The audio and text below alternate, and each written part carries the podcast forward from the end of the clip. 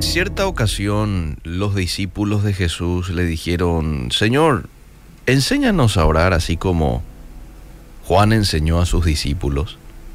Enséñanos a orar. Entonces Jesús les, dije, les dice, Mateo 6.9 estoy haciendo referencia, vosotros oraréis así, Padre nuestro que estás en los cielos. Y conocemos, ¿verdad? Santificado sea tu nombre, venga tu reino, hágase tu voluntad como en el cielo.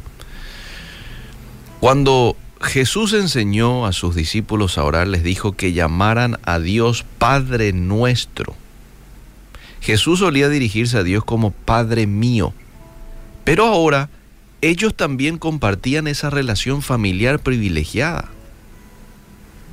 Y ese privilegio hoy te alcanza a vos, me alcanza a mí.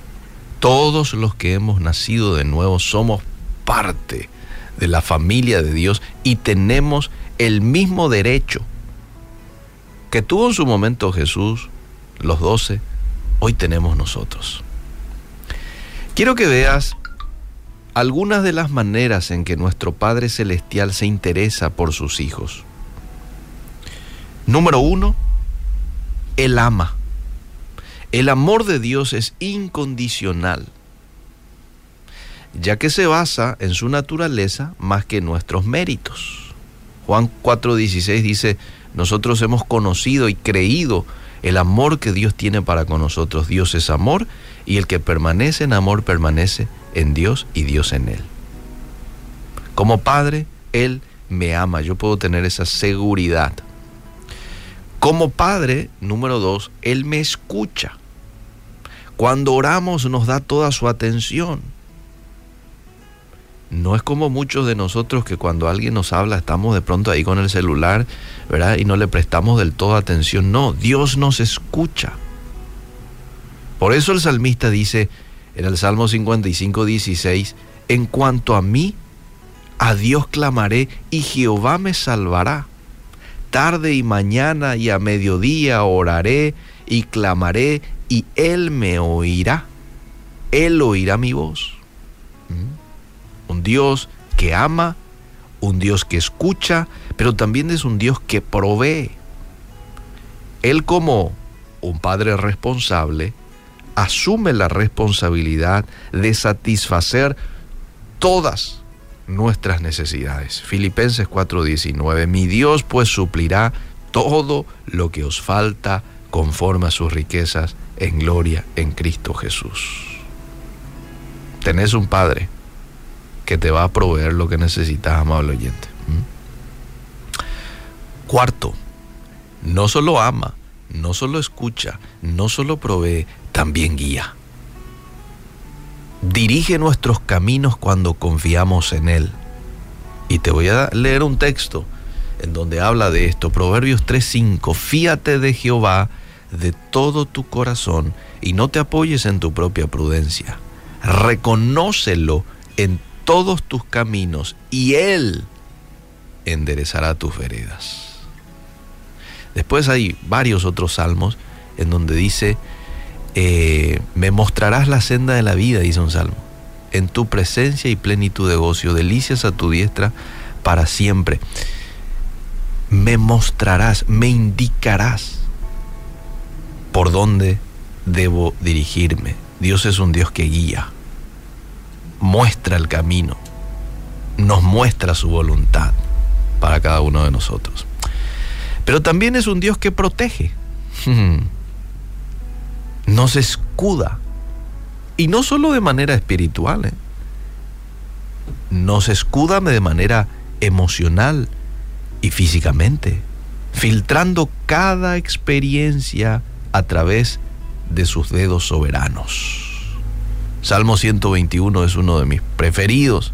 He aquí no se adormecerá, ni dormirá el que guarda a Israel. Jehová es tu guardador, Jehová es tu sombra, tu mano derecha.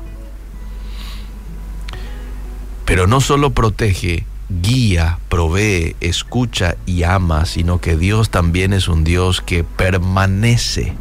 No es un Padre ausente, pues nunca nos dejará ni nunca nos desamparará. Eso dice la Biblia. Deuteronomio 31, 8 dice, y Jehová va delante de ti, Él estará contigo, no te dejará ni te desamparará, no temas ni te intimides.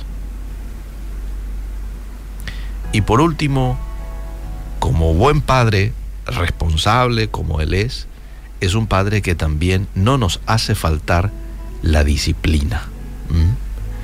Proverbios eh, o Hechos 12:6 dice, porque el Señor al que ama, disciplina y azota a todo el que recibe por hijo. ¿Usted está siendo disciplinado por Dios? Bueno, eso es una evidencia de que Dios lo ama. Por eso es que lo disciplina.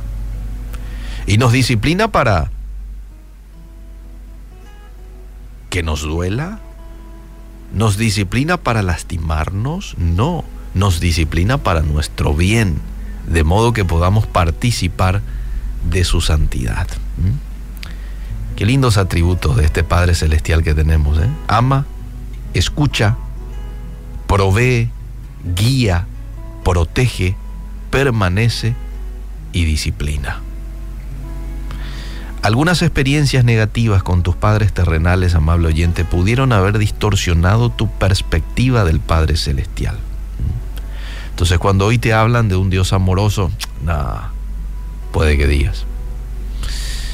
O puede que tomes ciertas distancias de Él. No te acercas del todo porque tu experiencia con tu Padre terrenal no fue de lo mejor.